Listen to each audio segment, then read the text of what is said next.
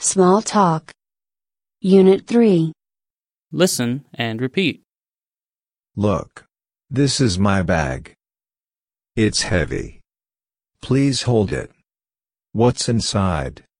What do I have in my bag? A book? Pens? What do I have in my bag? Can you guess? Please hold it. Pencils. Pencils? Good idea. Not pencils, I'm sorry. Listen. What do I have in my bag? A watch. A watch? Watches? Great. That's right. Look. A watch. Look. Another watch. Another watch. Oh. One more watch. Wow, another watch. Um, any more? Oh. One more watch.